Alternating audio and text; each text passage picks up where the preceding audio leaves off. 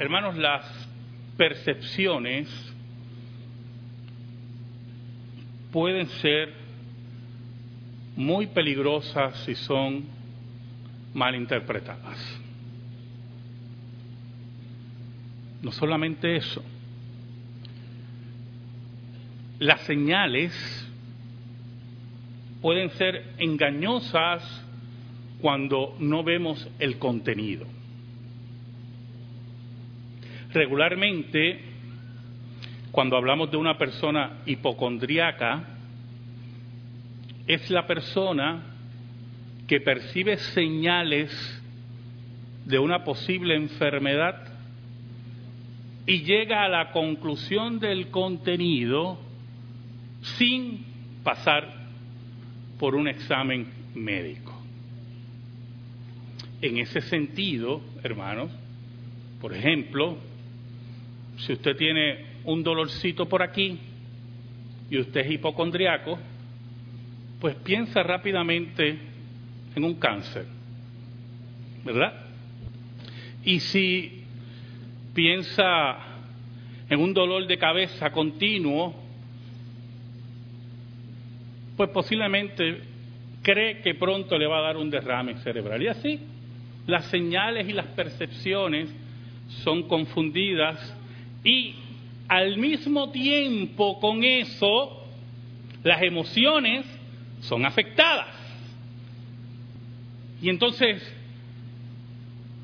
nos llevamos enredados, como decimos, ¿verdad? Los familiares, y llévame aquí, y llévame allá, y tú viste lo que ocurrió, y eso es lo que está pasando, y seguimos por ahí. Lo mismo ocurre con las famosas señales del fin del mundo.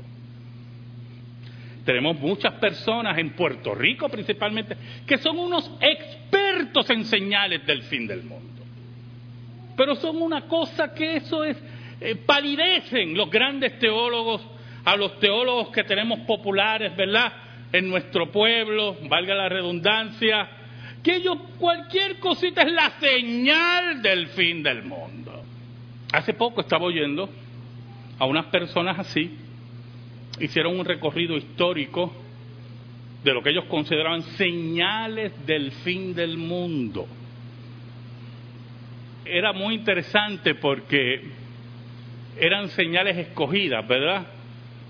Cuando usted quiere probar algo en forma mediocre, usted tiende a ser selectivo, que es lo mismo que ocurre cuando usted cree en los adivinos. Dice, no, porque mira, usted oye a la gente, ¿verdad?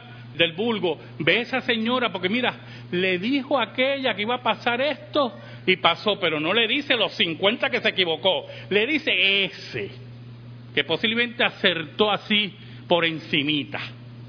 Y así somos, cuando queremos creer en algo, somos selectivos y no vemos lo contrario.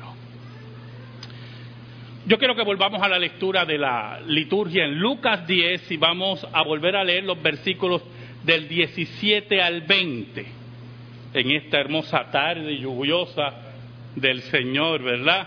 En estos veranos de hace tres años en Puerto Rico de lluvia y de poco calor y para muchos señales del fin del mundo. ok. Lucas 10 del 17 al 20. Dice así la palabra de Dios. Volvieron los setenta con gozo diciendo, Señor, aún los demonios se nos sujetan en tu nombre.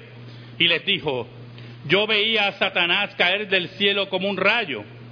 He aquí os doy potestad de hollar serpientes y escorpiones y sobre toda fuerza del enemigo y nada os dañará. Pero no os regocijéis de que los espíritus se os sujetan, sino regocijaos de que vuestros nombres están escritos en los cielos. Oramos, hermano. Dios bueno, gracias por escucharme. Sabes, Señor, yo vivo con la convicción que tú siempre me escuchas, no por mis méritos, sino porque Jesucristo intercede por mí. Y porque tú en tu soberana voluntad y por los méritos de Cristo nos has dado entrada al trono de la gracia. Gracias Señor por los dones que derramas en esta iglesia. Yo te pido en esta hora, en el nombre de Cristo Jesús, nombre que es sobre todo nombre, que tú llegues al corazón de tu pueblo. Que tú hables a aquel que tiene necesidad, que tú consueles a aquel que lo necesita, que tú des alegría a aquel que está triste, que tú des poder de decisión en tu palabra a aquel que necesita tomar una resolución. Escóndeme bajo la sombra de la cruz y que tú seas proclamado. Por Cristo Jesús oramos. Amén. Y amén. Y oía el programa de radio y ellos eran muy selectivos en las señales, ¿verdad? Por ejemplo, hablaron de la Primera Guerra Mundial con una señal de los últimos tiempos y cómo posteriormente llegó la Segunda Guerra Mundial. Hay un detallito que ellos no sabían, posiblemente, y es que cuando ocurrió la Primera Guerra Mundial fue llamada la guerra que iba a acabar todas las guerras. Y sabemos que no fue así, que no fue así. Y así prosiguieron, empezaron a hablar de los terremotos, de los terribles terremotos que han ocurrido, los tsunamis que han ocurrido, como señales de los últimos tiempos, señales que si lo vemos en una forma fría, con una interpretación correcta del texto, siempre han existido. Terremotos, tsunamis, aún más. En el siglo XIX ocurrió la explosión del volcán más terrible que hasta ahora está registrado, que fue Krakatoa. Sus efectos duraron años sobre el planeta Tierra. La ceniza que rodeó el planeta por años. Se hizo hasta una película que fue llevada al cine. Y así sucesivamente usted veía a los hermanos esforzándose, insistiendo en esas señales. Una de las grandes señales que mencionaron Escuche, una de las grandes señales que mencionaron fue que el hombre llegó a la luna en el Apolo 11. Entonces usted veía que las señales eran selectivas. Usted dirá, ¿y por qué, pastor? Bueno, porque son señales selectivas que responden a la forma que ellos fueron educados.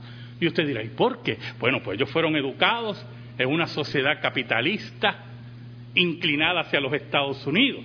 Y entonces ponen Apolo 11 como la señal del fin, porque, pero no mencionaron que el primer hombre en órbita no fue un norteamericano, fue un ruso. Y que el primer satélite no lo tiró Estados Unidos, fue también la Unión Soviética. ¿Y por qué no se mencionó eso? Ah, porque ellos están educados en otra forma. Y por eso no tienen la habilidad de identificar lo que nosotros llamamos señales del fin. entonces esa percepción estaba acompañada, ¿verdad?, de una histeria terrible, que estamos en las señales del fin del mundo, etcétera, etcétera. ¿Sabe? Jesús mandó a estos setenta de sus discípulos a ir a llevar las señales del reino a todo Israel. En el versículo 17 dice, volvieron los 70 con gozo, diciendo, Señor, aún los demonios se nos sujetan en tu nombre. Una de las grandes señales del reino que hemos discutido, aquí lo discutimos los miércoles, es verdad, la atadura y la derrota del reino de Satanás. Y entonces ellos venían con gozo, oye, tremendo, ni los demonios se resisten a tu nombre. Eran señales tremendas en una sociedad en una sociedad donde las fuerzas demoníacas habían atado al ser humano, donde la enfermedad estaba tomando, bueno, lugares terribles, epidémicos, donde personas quedaban ciegas sin remedio, quedaban tullidos, morían por diferentes enfermedades. Y allí estaban los 70 discípulos de Cristo llevando las señales del reino. Y venían gozosos, hermano. Y no hay ningún problema con venir gozoso por esas señales. El problema básico es que si nos fijamos solamente en las señales y no en el contenido verdadero, escuche bien, si no vemos señales, no creemos. Y eso iba a ser un grave problema. Porque cuando Cristo establecía las señales del reino, esas buscaban anunciar que el reino de Dios había sido inaugurado y que el reino de Dios se acercaba. Y que por lo tanto esas señales no eran el contenido total del reino, sino un anuncio de lo que vendría. ¿Sabe algo? Cuando estaba en los años 60, estaba el movimiento hippie, que era muy pequeño, yo oía a mis padres hablar y a mis abuelos del movimiento hippie. Y me acuerdo, en una ocasión estaba en casa de, de mi abuela materna y la hija de un residente, ella vivía en un condominio, la hija de un residente inferior estaba en el movimiento hippie. Tengo eso tan claro, eh, eh, esa, esa, esa forma del puertorriqueño de compartir los chismes y después sonreírte, esa magia que tiene el puertorriqueño tan peligrosa. Oiga, y, y mi abuela le decía a mi madre, y yo pendiente abajo mirando, porque me daba curiosidad lo que ellas hablaban. Mira esa muchacha, se va con el hijo de este señor. Esa muchacha es hija de un banquero norteamericano bien importante. Y yo más rápido me, así miraba. Y yo, no lo que veía nada más era a, a dos muchachos vestidos en forma, como vestían los hippies, ¿verdad? Él con el pelo bien largo, y ellas comentando, ¿verdad? Y, cómo se hablaba del deterioro de la sociedad norteamericana contra el orden establecido, contra la autoridad de los padres. Y todo el mundo comentaba, porque había una tradición del fin del mundo en mi casa, me imagino que en muchos de sus hogares también, es que ya Cristo está a la vuelta. Y confundían las señales con el contenido. Y establecían la inmediatez y la histeria. Y no veían el contenido.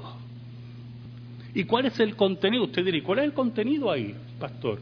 La depravación del hombre la rebelión continua del hombre contra Dios y la capacidad del pecado de ser sumamente creativo en esa rebelión contra Dios.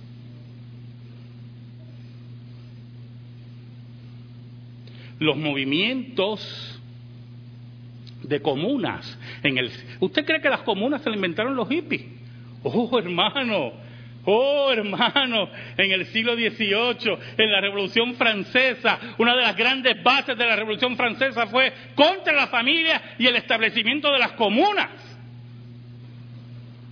Por lo tanto, cuando hablamos de señales, tenemos que tener mucho cuidado de no confundir las señales con el contenido verdadero.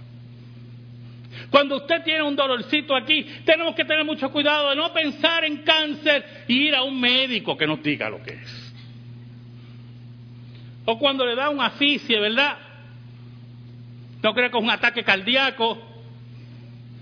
O le da un dolor en el pecho y alguien aquí sabe de lo que estoy hablando. Y no vaya corriendo. Y un espasmo muscular. Ahora es interesante lo que dice Cristo en el versículo 18. Y les dijo, yo veía a Satanás caer del cielo como un rayo. Las señales del reino que hacían los 70 era el cumplimiento profético que el reino de Dios había sido inaugurado. Y el contenido verdadero no eran las señales. Y usted dirá, pero pastor, ¿por qué no? Bueno, Elías hizo señales, Eliseo hizo señales, Moisés hizo señales, Josué hizo señales. Y el reino de Dios no estaba inaugurado. Pero Cristo le da carne al mensaje de los 70, le da el contenido cuando dice, yo vi a Satanás caer del cielo como un rayo. Es lo que dice Apocalipsis 12, que Satanás nuevamente con sus ángeles quieren atacar el cielo y es echado a tierra. Satanás es expulsado del cielo por completo. Ya no tiene accesibilidad de ninguna clase. Ese es el contenido importante. Por eso Cristo, cuando ellos hablan de las señales, Cristo no abunda. Mire qué interesante. Mire, si, si alguien viene donde mí, muchachos, hay alguien allí que resucita muertos, ojos crecen y todo, ¿verdad? Todo lo que usted oye por ahí uno empieza a preguntar sobre eso. Pero Cristo no entró en esa discusión. Cristo sabía a dónde había enviado los 70. Y le da el contenido. Yo vi a Satanás caer del cielo como un rayo. Yo vi a Satanás expulsado del cielo. Yo vi a Satanás derrotado. Pero añade aún más. En el versículo 19 Cristo añade otras señales a los 70. Recuerde que estamos en el periodo del establecimiento del reino y Cristo le añade otras señales.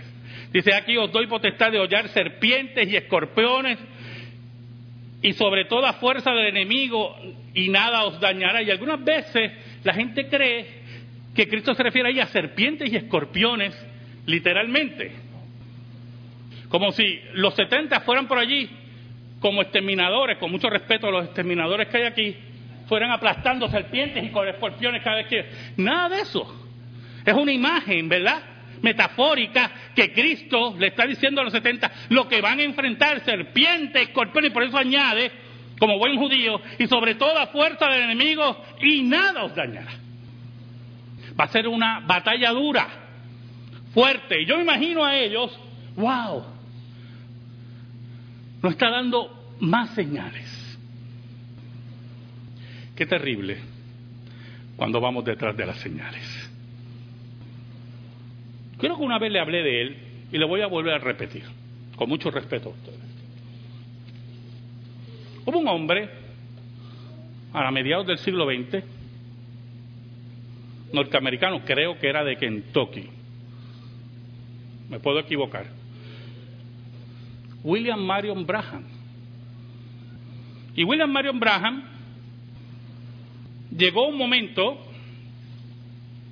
que se convirtió en evangelista, entre comillas, para aquellos que nos oyen por radio. Y lo que se oía era de las grandes señales que hacía William Marion Braham. Y la gente iba detrás de las señales. Pero no miraban el contenido. Mire qué importante es el contenido. Y William Marion Braham negaba la Trinidad. William Marion Braham decía una cosa que es una imposibilidad científica y bíblica. Que Eva tuvo relaciones sexuales con la serpiente. Y de ahí salieron los hijos del maligno. Y como le había dicho ustedes anteriormente, llegó a proclamarse el cuarto Elías. Pero usted oía a la gente, no hablaban del contenido, hablaban de las famosas señales y del gran profeta que era William Marion Branham. Y esta semana estuve de nuevo repasando eso por algo que posteriormente quiero hablarle a ustedes. Y ahí está el problema, hermano los judíos demandan señal. Y los griegos, conocimiento, dice el apóstol Pablo. Pero nosotros predicamos a Cristo crucificado. Locura para los griegos, decía Pablo, y tropezadero para los judíos. El gozo profundo, pero no el gozo, escuche bien, no el gozo de la experiencia pasajera de haber conocido a una joven hermosa en el momento en el cual estás buscando posiblemente una compañera o un hombre guapo. No es el gozo pasajero de haber obtenido trabajo estando desempleado. No posiblemente, escuchen, miren qué profundo es esto. No es el gozo pasajero cuando el médico te dice estás curado. No es el gozo posiblemente, ese gran gozo que no voy a negarlo, ¿verdad? De que hayas restaurado tu matrimonio.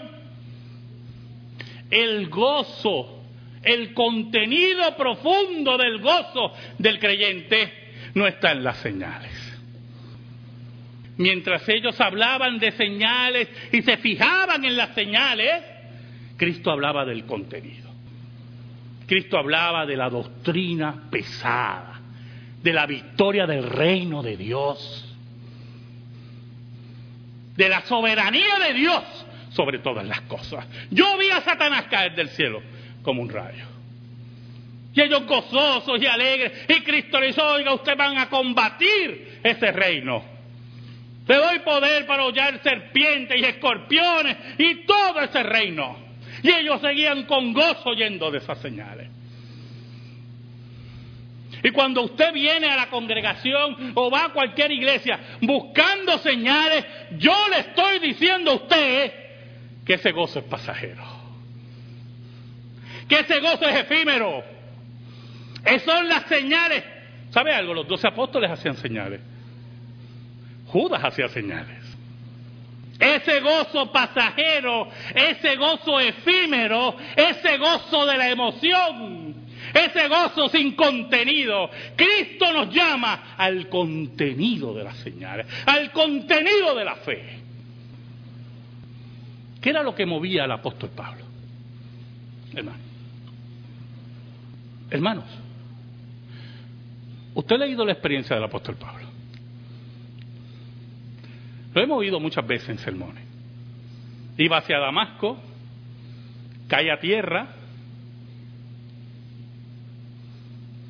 y una luz lo deja ciego.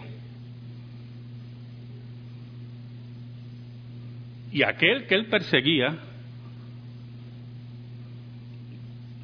le dice, Saulo, Saulo, ¿por qué me persigues? ¿Quién eres, Señor? Tremenda experiencia, yo hermano. En mi vida yo he oído a Dios. Y los que oyeron a Dios en la Biblia se desmayaban, caían a tierra, no podían contenerse, ¿oyó? Así que si oye alguien por ahí, no, que Dios me habla un tipo, eso es embuste. ¿No oyó? Eso es una mentira. Hablan con Dios como si estuvieran hablando con una operadora. Y allí estaba Pablo en tierra oyendo a Jesús. Y cuando usted lee las epístolas, hermano, es más, yo le exhorto que lea nuevamente todas las epístolas de Pablo. Qué tremendo, ¿ah?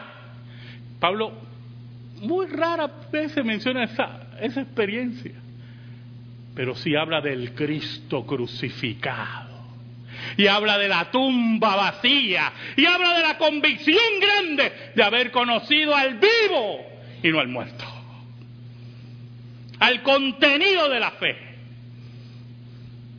a la realidad que da el gozo, porque cuando tú conoces a Jesús y el contenido de la fe, ese gozo no te lo quita nadie. Oye, porque puede ser que el médico te diga, estás curado, tarde o temprano te vas a morir. ¿Me oíste? Y puede ser que restauraste tu familia y tu matrimonio. Tarde o temprano tu esposo o tu esposa se va a morir. Y puede ser que conociste el príncipe azul o la mujer ideal. Tarde o temprano te va a decepcionar.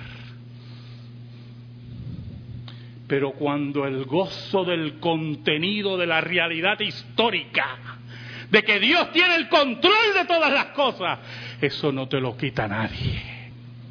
Por eso Jesús dice en el versículo 20, no se gocen, pero no os regocijáis de que los espíritus se sujetan. Mire qué cosa tremenda. No se gocen por eso, le dice Jesús. Que los demonios se resisten ante ustedes. No se gocen por eso que Satanás retrocede. Oiga, usted no ha ido a la gente por ahí. Hermano, yo peleé anoche con el diablo. Si llega a pelear con el diablo, qué payaso. ¿Qué cosas hay que oír, hermano? ¿Qué cosas hay que oír? Cristo dice, no se regocijen, no se regocijen, porque los espíritus os sujetan, sino regocijaos. Oh, qué cosa tremenda, hermano. Cosa tremenda de que vuestros nombres están escritos en los cielos. Allí nadie tiene accesibilidad. Dios tiene solamente el control de ese libro. Allí nadie nos podrá borrar. Allí se escribe la propiedad de Dios. Y si tú tienes eso claro, que tu nombre está escrito en el libro de la vida, olvídese de las señales. Yo tengo la señal mayor, la tumba vacía. Si confesares con tu boca que Jesucristo es el Señor, contenido, y creyeres en tu corazón que Dios le levantó de entre los muertos, serás salvo. Amén. Gracias te damos, Señor, por tu palabra eterna. Te pedimos en esta hora, en el nombre de Jesús, que esa palabra, Señor, sea atesorada en nuestra vida. Por Cristo Jesús. Amén. Y amén. Estamos en silencio, hermano.